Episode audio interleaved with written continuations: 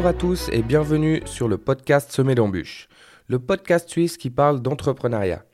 Le chemin de la création et de la gestion d'une entreprise n'est jamais un long fleuve tranquille pour la personne qui l'entreprend. C'est justement ces obstacles qui nous intéressent dans ce podcast.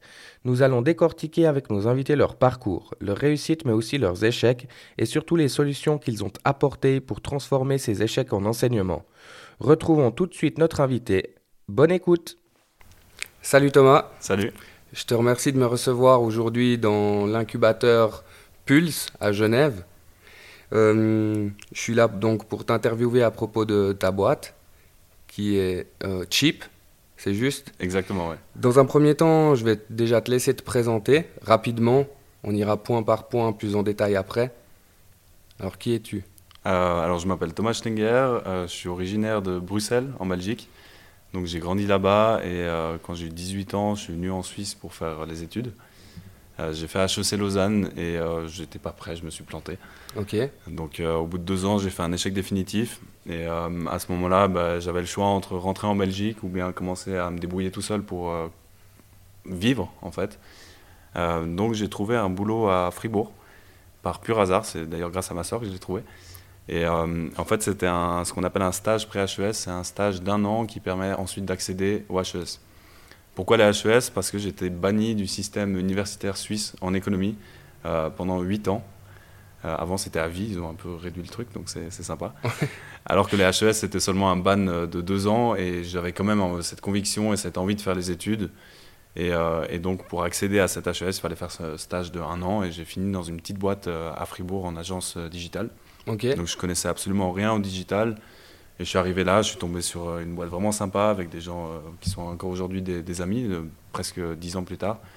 Euh, et j'ai appris sur le tas le métier du digital. Je me suis formé à création de contenu, design, développement un petit peu. Et petit à petit, je me suis orienté vers la gestion de projet.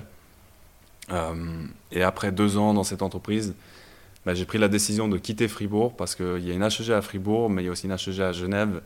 Et venant de Bruxelles, pour moi, Fribourg commençait à être un peu petit. Euh, j'ai adoré ma période là-bas et j'adore les Fribourgeois, mais au bout de deux ans, ça, ça commençait à être un peu. Voilà, j'avais l'impression d'avoir fait le, tour. Euh, donc j'ai déménagé à Genève et j'ai commencé la HEG euh, Genève en économie d'entreprise en cours d'emploi. Donc c'est-à-dire que j'ai trouvé un autre boulot à côté où là j'étais vraiment gestionnaire de projet digital dans une, une, boîte qui s'appelle Cobweb, qui est ensuite devenue Ideative, ils ont fusionné. Euh, et donc j'ai fait ça pendant trois ans en gestion de projet digital à 60% et à côté je faisais des études. Donc c'était principalement des cours le soir et puis un jour par semaine aussi, euh, un jour complet. Ok. Euh, après il y a le Covid qui est arrivé. J'étais censé partir en, en, Erasmus, enfin en échange à Montréal pendant un an. Ça a été annulé à cause du Covid. Après ça devait être la Nouvelle-Zélande, ça a été annulé aussi. Finalement je me suis rabattu sur la Lettonie. Euh, mais ça a fait aussi que j'ai dû quitter mon travail plus tôt que prévu parce que j'avais prévu de partir pour cet échange, donc j'ai déjà démissionné. Mhm. Euh, donc je suis parti six mois en Lettonie, à Riga, où j'ai fait un, Erasmus pendant ma, mon dernier semestre euh, à la HEG. Et c'était aussi le semestre pendant lequel je faisais mon travail de bachelor. et c'est à ce moment-là que un soir, bah, il fallait donner un sujet à mon travail de bachelor et je trouvais rien. Et j'ai été regarder la liste des sujets proposés et puis j'ai vu un truc qui s'appelait automate à colis multi-opérateur, quel avenir en Suisse Je me suis dit, tiens, je sais pas ce que c'est, ça a l'air intéressant. J'ai regardé vite fait, euh, je, me suis renseigné un peu. Et euh, finalement, j'ai sélectionné ça et je suis tombé vraiment, j'ai énormément de chance parce que je suis tombé sur un prof euh, qui était absolument incroyable, qui m'a accompagné pendant tout le travail de bachelor et avec qui je, travaille encore aujourd'hui pour le développement de, de Chip. Et j'ai fait ce travail de bachelor, ça m'a passionné et finalement, je suis allé beaucoup plus loin que ce qui était prévu dans le sens que je me suis intéressé au dernier kilomètre dans son ensemble à Genève et euh, en Suisse. Et c'est là en fait que j'ai compris qu'il y avait réellement un avenir, c'est un peu le titre du travail de bachelor, mais il y avait un avenir pour euh, les, automates acolytes, donc les mhm. casiers connectés. Euh, et un jour, pendant que j'étais à Riga, j'ai vu un mail passer de la HEG qui disait Pulse, incubateur, postulé, dernier jour. Je me suis dit, bon, c'est une page à remplir, j'ai rien à perdre, allez, on va essayer. Et j'avais déjà sécurisé un job à ce moment-là pour mon retour. Et donc j'ai postulé, j'ai dû pitcher euh, en visio euh, devant l'équipe euh, de Pulse, devant un jury. ça, le projet a été accepté, donc je me suis retrouvé quand je suis revenu en septembre à, Genève, août-septembre, avec mon nouveau job à 100% en tant que gestionnaire digital, cette fois dans une grosse agence à Genève, et ce projet-là qui à ce moment-là n'avait pas encore de nom, et que j'ai commencé à développer petit à petit. Ok, donc ce projet-là c'est Chip. Est-ce que, pour mettre un peu de contexte avant de parler des études et de ton parcours, est-ce que tu peux nous, nous expliquer plus en détail ce que c'est Chip C'est des casiers connectés Oui. Comment ça euh, fonctionne? Chip, c'est simple en fait, c'est un réseau de casiers connectés qu'on appelle mutualisé ou multi-opérateur, c'est le terme technique. Donc c'est-à-dire que c'est des casiers qui sont accessibles à tout le monde, que ce soit les transporteurs, donc que ce soit la Poste, DHL, FedEx, UPS, ou ce qu'on appelle aussi les plus petits transporteurs locaux à vélo cargo, euh, qu'on a à Genève qui s'appelle OVO, Caddy Service, la vélo postale. Euh, donc c'est accessible, accessible à tous ces transporteurs-là, mais c'est aussi accessible aux commerçants locaux, dans le sens qu'ils peuvent se servir des casiers pour faire du click and collect, donc ils vendent en ligne, au téléphone, euh, n'importe comment, et puis après ils peuvent mettre dans les casiers, et les clients viennent récupérer plus tard aux horaires qui les arrangent.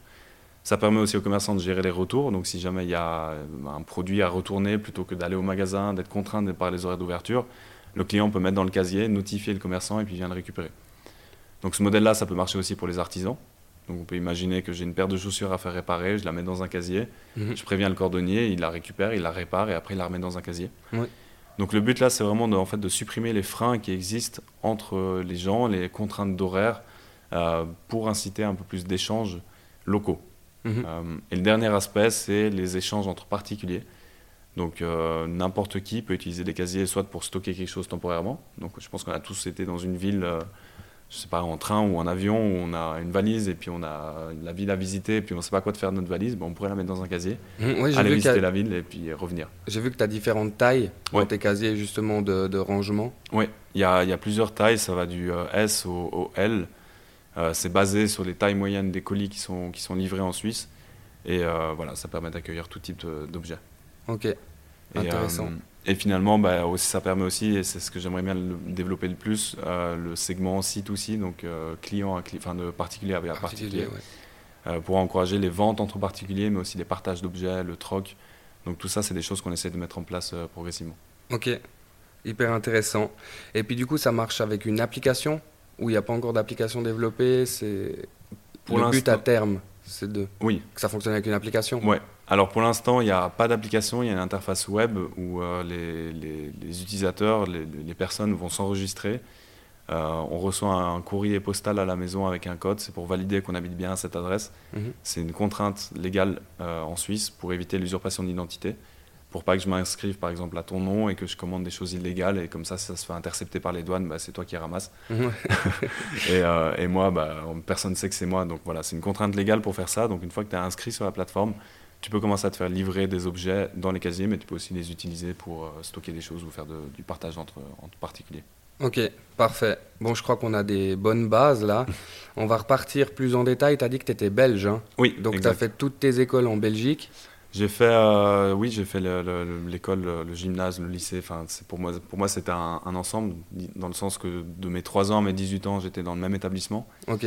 Euh, j'ai fait ce qu'on appelle une école européenne. Euh, c'est, des écoles qui sont mises en place pour les, les, enfants de fonctionnaires européens, parce que ma mère travaille au Parlement européen, elle, elle est interprète. Ok.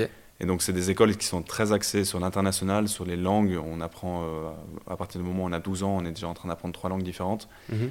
Euh, donc c'est des très bonnes écoles et puis qui donnent une certaine ouverture d'esprit parce qu'ils mélangent toutes les nationalités. Donc il y a une section française, une section portugaise, une section finlandaise, donc il y a tous les pays d'Europe qui sont représentés. Et donc ça donne une certaine... Multiculturalité. Voilà, merci. euh, et, pour moi, c'était une énorme chance euh, d'avoir fait cet établissement. Et puis surtout, ça a fait que je suis resté, depuis que j'étais tout petit, jusqu'à mes 18 ans, avec les mêmes personnes. Mhm. Donc ça fait des amis euh, très très forts euh, pour la suite. Ouais, j'imagine. Nous, c'est plutôt, euh, enfin, je veux dire, à la primaire, après on mhm. change d'établissement, et pour les secondaires et tout. Ouais, c'est segmenté clairement. Et hum, du coup, tu as fini, tu as, été diplômé en Belgique. Ouais, exact. Et c'est à ce moment-là que tu es venu en Suisse. Oui, parce que, tout simplement parce que ma sœur, qui a 50 plus que moi, était venue en Suisse pour faire des études. Donc maintenant, elle est avocate à Genève. Euh, et ensuite, mon frère est aussi venu en Suisse pour faire des études à, Fribourg. Lui, il avait commencé en géologie, après il est parti en géographie, enfin, il a fait plein de trucs différents. Et donc, c'est simplement que je leur ai rendu visite. Euh, j'ai découvert la Suisse, je me suis dit, c'est un beau pays, les gens sont sympas, les bus sont à l'heure, les trains sont incroyables. Euh, et je me suis dit, j'ai envie, ça, ça m'attire beaucoup. Et en plus, il y avait HEC Lausanne. Et à cet âge-là, j'étais vraiment dans une optique très carriériste, à me dire, je veux faire la meilleure école possible pour ensuite avoir les meilleurs jobs possibles et puis vraiment faire carrière. J'avais, cette optique euh, qu'on pourrait dire encore très capitaliste, le mhm. but vraiment de faire de l'argent. Euh, quand je suis arrivé, j'ai très vite déchanté parce que je me suis ramassé. ok.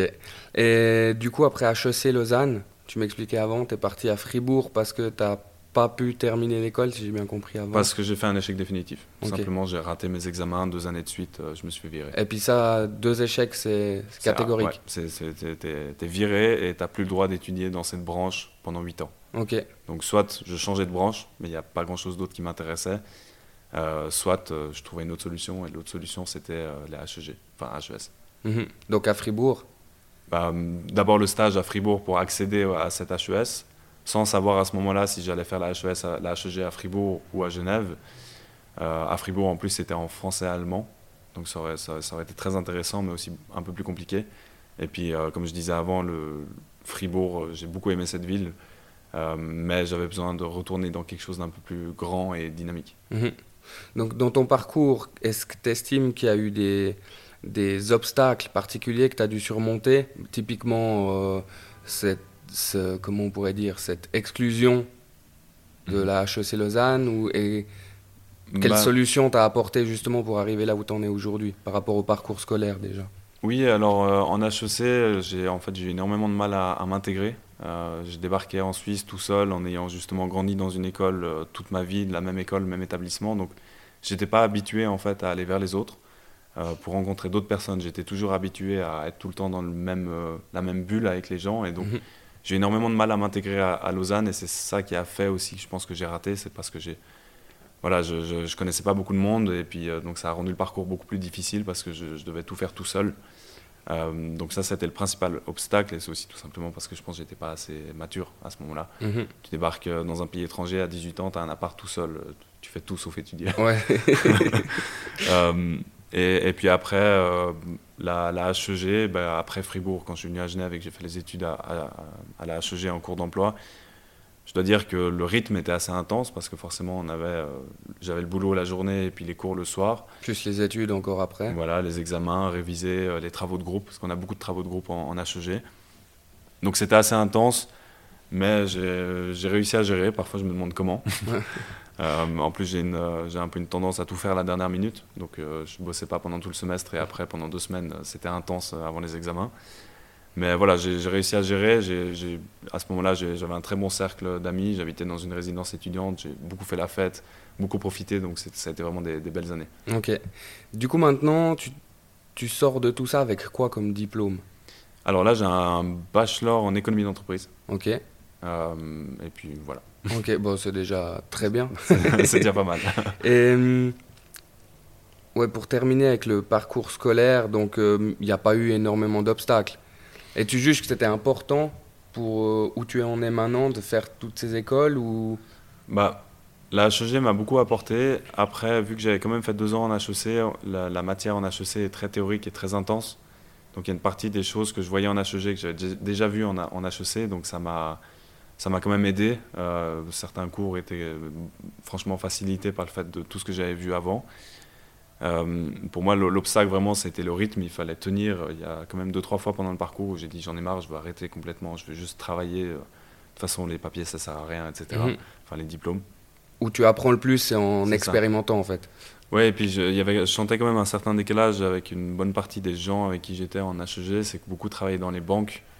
Euh, dans le milieu financier. Et moi, j'étais pas du tout dans cette optique-là. Justement, j'avais complètement changé de façon de penser depuis HEC. C'est que j'étais devenu un peu anticapitaliste, mhm. anti-banque. Euh, enfin, contre ce principe de faire de l'argent juste pour faire de l'argent au détriment d'autres personnes et de milieux. Euh, donc j'étais un peu en décalage et j'avais ce sentiment que la HEG était utile parce que j'apprenais beaucoup de choses, mais que c'est pas le diplôme qui me permettrait de travailler là où je voulais dans le sens qu'on sort de HEG, on peut partir dans plein d'entreprises, mais c'est quand même très axé banque, grosse boîte. Euh, et ça, ça m'attirait plus du tout. J'avais pas, plus du tout envie de faire carrière et j'avais cette envie de créer un, projet, de créer quelque chose. Mhm. Et donc au final, sans la HEG, il n'y aurait pas eu Pulse, il n'y aurait pas eu l'incubateur, il n'y aurait pas eu mon travail de bachelor. Mhm. Donc j'en serais clairement pas là aujourd'hui parce que j'aurais jamais lancé un truc euh, dans les casiers connectés. Je savais même pas que ça existait. Mhm. Euh, donc c'est grâce à la HEG que j'en suis arrivé là. Ok, donc tu finis ton bachelor et tu lances le projet directement, ta start-up en fait euh, Non, il y a quand même eu une certaine latence, dans le sens que j'ai commencé le projet euh, chez Pulse, qui se fait en trois phases, donc trois semestres. Euh, j'ai commencé le projet en septembre 2021. Et j'essayais de le développer petit à petit. Au début, on essaie un peu de trouver ses marques, il faut trouver un fournisseur, enfin, ses, repères. Il faut trouver un fournisseur, il faut savoir un peu comment on va le commercialiser, le business model, comment on va vendre tout ça. Et c'est quand même un projet assez complexe dans le sens qu'il y a beaucoup d'acteurs qui sont impliqués. Mhm. Donc c'est d'un côté, il faut impliquer tous les transporteurs, ensuite il faut réussir à ramener les, utilisateurs qui sont habitués à se faire livrer à la maison et les convaincre que c'est plus intéressant de se faire livrer dans des casiers. Et après, il faut convaincre les communes aussi, les organismes publics, de leur dire, ben voilà, il y a un certain intérêt euh, pour la mobilité, pour l'environnement, à installer ça sur votre territoire. Mhm. Donc j'ai commencé à démarcher beaucoup de communes, à les rencontrer, à pitcher mon projet, à, essayer vraiment de trouver en fait des financements. Ok. Euh, j'ai fait ça pendant à peu près un an. Oh, donc, mais tu travaillais à côté Et je travaillais à côté. Ok. Euh, je travaillais à 100% et puis au bout de 7-8 mois dans la boîte, je suis passé à 60%. Ce qui m'a permis aussi de redonner un peu plus d'énergie au projet parce que ça commence à devenir trop. Mhm. Quand on a une journée de plus de 8 heures derrière nous, on, a, on rentre le soir. Alors même si on est motivé, passionné, etc., il faut quand même faut se forcer à, bosser sur le projet. Ouais, puis il faut du repos aussi pour pouvoir être performant sur un projet, ça c'est clair. C'est ça, le repos, voir des amis, euh, la, la, les relations, mhm. tout ça. Donc, je vois, ça, ça, commence vite à faire un tout. Et puis euh, au bout d'un an, je sentais que j'arrivais nulle part parce que tout le monde disait ah, mais c'est un très chouette projet, on est intéressé, euh, mais on va pas payer pour. Mhm. Donc j'ai fait une pause pendant l'été 2022 où je me suis dit bon, je profite de mon été, j'ai fait un voyage en train à travers l'Europe avec un pote. Et puis après, je suis revenu en me disant, je donne un dernier coup au, projet. Si ça marche, tant mieux. Si ça marche pas, j'arrête et je m'en vais. En fait, je voulais mhm. quitter Genève et puis aller faire un master à l'étranger. Euh, par chance et aussi grâce à, ce prof dont je parlais avant, Nicolas Borzikowski, qui est, qui est chef de projet à l'Office cantonal des transports, j'ai été mis en contact avec des personnes à l'État, à la DGDRI, donc la promotion de, de l'économie à Genève, enfin la direction de la promotion économique à Genève, et j'ai pu présenter mon projet euh, dans le but d'obtenir un financement. Euh, et puis c'est passé. Mhm. on, travaille, enfin on s'est très bien entendu avec euh, Michael Mesbauer et Xavier Bonnard, qui sont les deux personnes qui gèrent le projet à la DGDRI. Ok. ils ont aimé le projet, c'est passé dans les instances un peu plus hautes, ça a été signé, validé. Donc j'ai une subvention de 95 000 francs à peu près pour lancer le projet pilote qui a permis d'installer les premiers casiers. Donc les deux premiers casiers qui sont maintenant à Genève en fonction Ouais, alors il y en a quatre au total dans le cadre du projet pilote. Euh, il y en a deux qui sont installés et puis deux qui vont bientôt être installés. Ok. Euh, si on parle un peu de la fabrication d'un casier, comment ça se passe? Quels sont, avant tu parlais des intermédiaires, tu disais que c'était compliqué parce qu'il y avait plusieurs intermédiaires à gérer. Est-ce que tu peux nous en dire un peu plus à ce sujet? Ouais. Euh, donc les, casiers sont fabriqués à Bâle chez un fournisseur balois. Mhm. donc c'est des casiers qui sont labellisés Swiss Made. Et c'est euh, le fournisseur, c'est une boîte à la base qui faisait, euh, qui est spécialisée dans les, boîtes aux lettres depuis, euh, je pense, 40 ou 50 ans, qui fait partie d'un assez gros groupe. Et petit à petit, ils sont dirigés vers les boîtes à lait, les boîtes à lait connectées, résidentielles, et puis ils ont vu qu'il y avait un potentiel de développer des, casiers connectés qu'on appelle publics, c'est-à-dire qui sont mis dans la rue et qui sont accessibles à, tout le monde, plutôt que juste des trucs qui sont installés résident, enfin, dans des, immeubles et qui sont juste là pour les habitants de l'immeuble. Mhm. ils avaient lancé un projet pilote à Bâle, qui s'appelle Smartbox Basel. Et ils ont lancé euh, il y a quelques mois un projet pilote à Zurich aussi qui s'appelle Salubox. Et là, l'avantage, en fait, c'est que j'avais un fournisseur qui me proposait des casiers fabriqués en Suisse euh, avec une interface web qui intégrait déjà une partie des transporteurs suisses. Ok, donc, la fabrication des casiers et la partie électronique, connexion et tout ça, ça se fait tout au même endroit Ouais, exact. tous les casiers sont montés à Bâle, okay. à, à Busserach, qui est à côté de moi. Ok. et, euh, et, donc l'intérêt là, c'était d'avoir un peu une solution qui était presque plug and play. C'est-à-dire qu'on installait les casiers et puis on savait que les transporteurs qui livrent déjà dedans à, Bâle et à Zurich allaient aussi livrer dedans, ici mhm. à Genève. Dans les faits, ça a été plus compliqué que ça. Euh, notamment pour la poste. Il faut savoir que la poste a à peu près 80% du marché du colis. Et euh, jusque-là, ils ne voulaient pas livrer dedans. Maintenant, ils vont commencer à livrer dedans. Donc ça, ça se met en place. Euh, mais au début, oui, c'était compliqué parce que, en fait, euh, sans la poste, il n'y a pas vraiment de volume dans le casier. Oui, forcément, s'ils font 80% du volume de livraison. Mais du coup, pourquoi est-ce qu'ils est ne voulaient pas livrer dans tes casiers? Alors maintenant qu'on est en bon terme avec la poste, je vais éviter de dire des choses qui sont peut-être fausses. Euh, moi, je pense c'est parce que simplement, c'est la poste, c'est un gros bateau, c'est un gros groupe. Et les qui ont leurs habitudes. Et... Voilà. Et les décisions prennent énormément de temps. Et je pense tout simplement parce qu'ils n'avaient pas encore réfléchi ou mis en place une stratégie officielle et claire de comment est-ce qu'on gère ces réseaux de casiers indépendants qui commencent à débarquer. Mhm. Euh, donc dans le cadre de Bâle et Zurich qui participaient au projet, Après, à Genève, euh, ils ont dit non, et finalement, ça se met en place. Donc, peut-être qu'ils perçoivent ça aussi comme la concurrence, parce qu'il faut savoir en fait que DHL, FedEx, UPS, tout ça, dans les restes de pays de, l'Europe, ils ont leur propre réseau, donc les réseaux qu'on appelle mono-opérateurs, et dans ce cas-là, c'est uniquement le transporteur propriétaire du réseau qui peut livrer dedans, comme les casiers MyPost 24, là, mhm. les, boîtes jaunes. Euh, donc en Europe, ils ont ces réseaux parce qu'ils ont une part de marché plus importante. Alors qu'en Suisse, ils se partagent ces 20-30% de part de marché que la Poste leur laisse entre eux.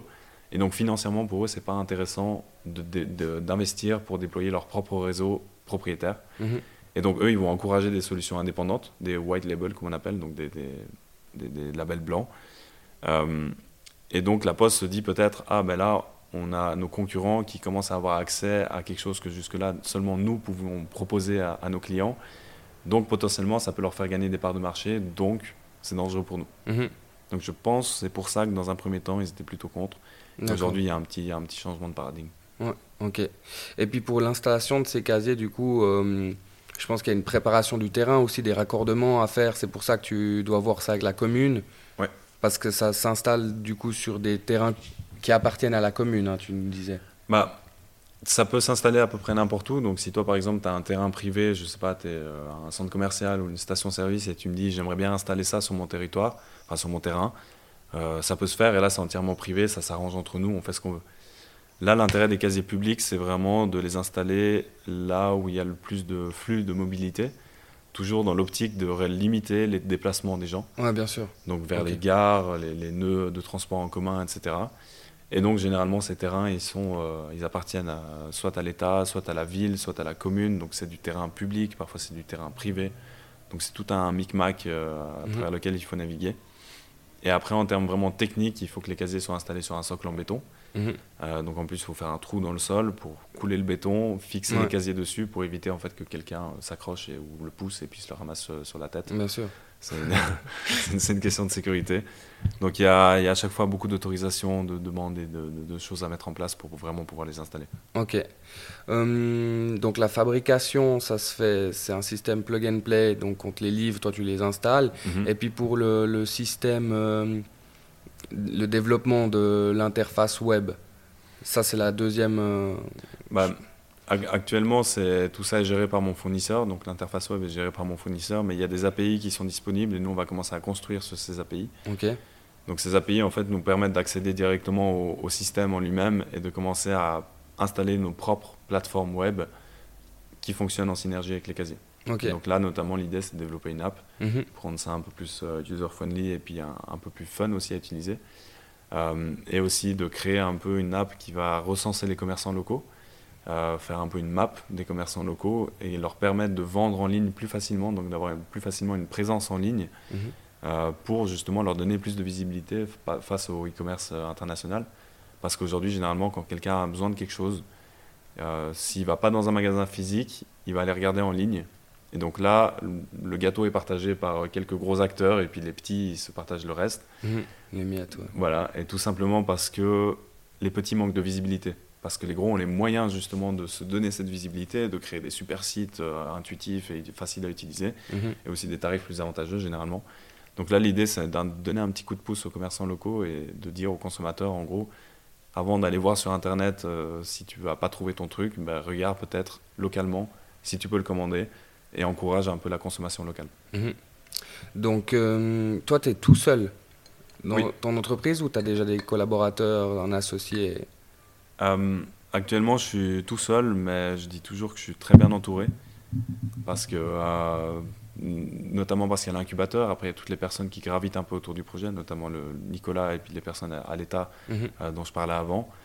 Il y a aussi de temps en temps des amis qui me filent un coup de main. Donc, globalement, le, projet a été rendu possible grâce à toutes ces personnes qui m'ont qui mis en contact, qui m'ont ouvert des portes et qui m'ont permis d'arriver là. Mhm. Mais si on regarde d'un point de vue purement administratif, officiel, je suis, seul euh, sur le projet. Ok.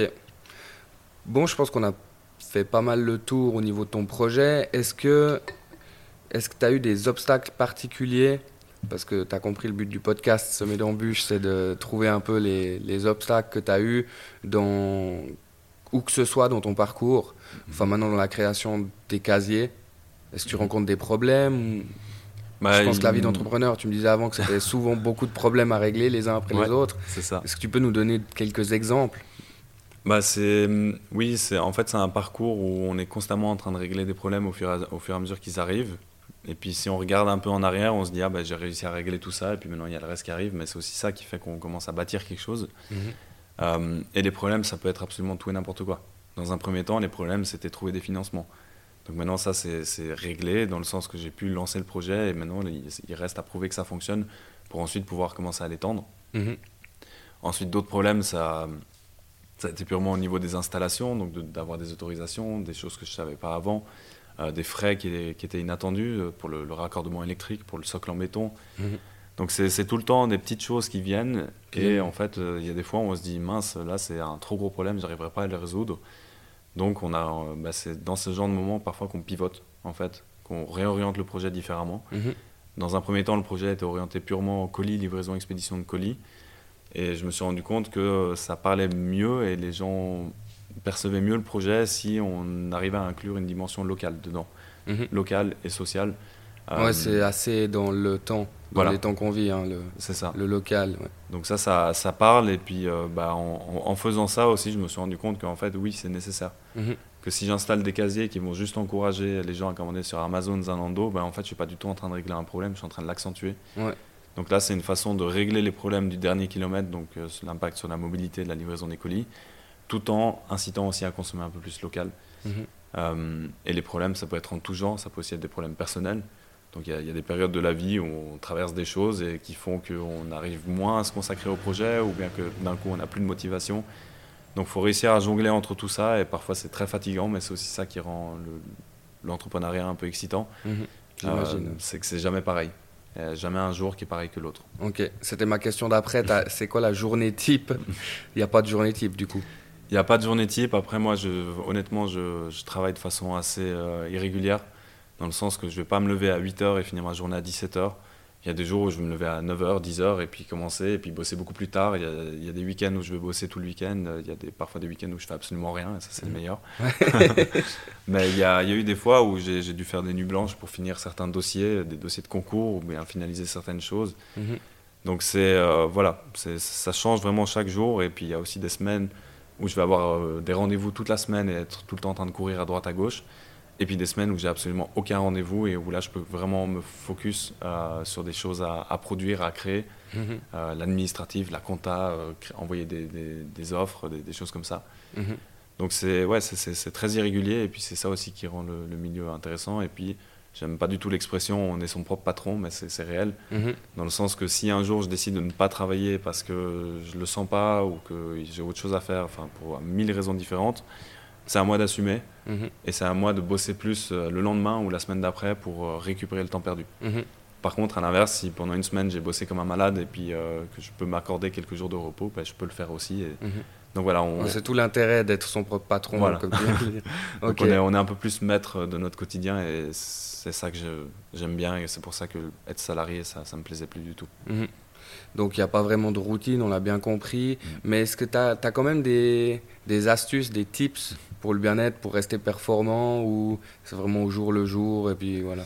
Euh, Il y a quand même une chose dont je me suis rendu compte euh, au fur et à mesure, c'est euh, le sommeil, tout bêtement. C'est en fait c'est important de dormir suffisamment. Alors c'est clair qu'il y a des périodes de rush où on va se faire des 4 ou 5 heures par nuit pendant une semaine, mhm. mais après il faut récupérer, il faut faire en sorte que ça ne devienne pas trop long dans le temps, sinon on finit par accumuler. Et tout bêtement, quand on est fatigué, on réfléchit plus de la même façon, on n'a plus la même motivation, ça, a un impact sur le corps aussi, on, on se sent vraiment moins bien. Euh, donc le sommeil, pour moi, c'est une chose très importante. Ça m'empêche pas parfois d'aller faire la fête tout le week-end et mhm. puis euh, d'être fatigué, mais c'est juste, voilà, ça, ça doit être quelque chose d'assez régulier, donc euh, d'aller se coucher un peu plus tôt que, que ce que je faisais avant. et puis aussi d'être capable de lâcher prise, de se dire bon ben là j'ai bossé, maintenant je passe complètement aux choses, je vais voir des amis, je vais voir, enfin je vais passer du temps avec quelqu'un, je vais lire un livre, regarder un film. Mhm. Il faut réussir à couper parce que si on est tout le temps obsédé par le travail, en fait, on coupe jamais et puis ça, ça, crée une fatigue euh, qui, qui s'en va pas. Ouais, mais ah, de nos jours, est-ce que c'est possible de vraiment couper? Parce qu'on a les mails sur le téléphone, on a les messages, c'est... Ça, voilà, ça, ça s'apprend. Moi, j'ai désactivé une grande majorité de mes notifications. Euh, je crois que sur mon téléphone, les seuls notifs que je reçois, c'est euh, WhatsApp et BBC News Mm. pour, pour être au courant de ce qui se passe dans le monde. Mais tout le reste, euh, je, je vais voir quand je consacre le temps pour aller voir parce que de toute façon, on reçoit la notif et on se dit, ah, je regarderai ça plus tard, on met de côté. Et puis au final, en fait, Mm. on a juste été On déconcentré. a dans juste, ce exactement, voilà. puis on doit se reconcentrer, il n'y a rien de pire. Voilà. Moi aussi, j'ai désactivé pas mal de notifications. Je pense que c'est franchement quelque chose de très utile. ok. On arrive gentiment au bout de cet épisode. Euh, tu nous parlais de lecture. Est-ce que tu as un livre à conseiller? Euh, en ce moment, qu'est-ce que je lis en ce moment? Ah bah En ce moment, je, lis euh, 20 milieux sous les mers euh, de Jules Verne. Donc c'est voilà, je, je l'avais trouvé dans une, une librairie de seconde main et puis je le, la- la- la- le livre en lui-même est très beau. Donc je me suis dit tiens c'est un classique, je l'ai jamais lu, je vais essayer. Euh, dernièrement, j'ai aussi lu 1984 de Orwell, qui est, euh, qui est, qui est aussi un livre tout à fait euh, dingue euh, Mhm. parce qu'il a été écrit, je pense que c'était en 47 ou 48 et euh, qui est une dystopie. Et puis on, fait des parallèles avec le monde d'aujourd'hui. Et puis on se dit, tiens, euh, est-ce qu'on n'est pas un peu en train de tendre vers ça, mais c'est juste une version un peu différente. Mhm. Euh, donc la lecture, c'est quelque chose que je faisais beaucoup quand j'étais petit. J'ai énormément lu quand j'étais j'étais petit et ado. J'ai complètement délaissé pendant quelques années et puis j'ai recommencé euh, il y a 2-3 ans. Et pour moi, c'est quelque chose de très important aussi parce que c'est un moment où tu coupes, Mhm. euh, où tu te focuses dans quelque chose de complètement différent. Et donc c'est ça, ça rejoint ce que je disais avant de réussir à faire séparation entre tout ce qui est boulot et puis euh, loisirs et activités. Mhm. Ok, parfait. Est-ce que tu as une citation qui t'inspire? Je suis euh, pas du tout citation. Aucune. je t'avoue que non. je- J'avais beaucoup de collègues en cours justement qui avaient des citations sur leur écran d'ordi et tout ça. Mais, non, j'ai jamais été euh, très citation. Ok. Bon, ben merci en tout cas pour ton pas de souci. Merci beaucoup pour ton temps Merci à toi. et puis à bientôt. À bientôt. Bye bye. Nous sommes arrivés au terme de cet épisode. Merci de l'avoir écouté jusqu'ici. N'oubliez pas de vous abonner pour ne pas manquer le prochain podcast et s'il vous a plu, vous pouvez même en parler autour de vous et le partager à un ami. Je vous invite à me rejoindre sur LinkedIn et Instagram. Ce sera sur ces plateformes que je communiquerai avec vous entre chaque épisode. Vous aurez accès aux coulisses de ce podcast. Vous pourrez m'y poser vos questions et m'y donner vos suggestions. Merci beaucoup et à bientôt. Bye bye.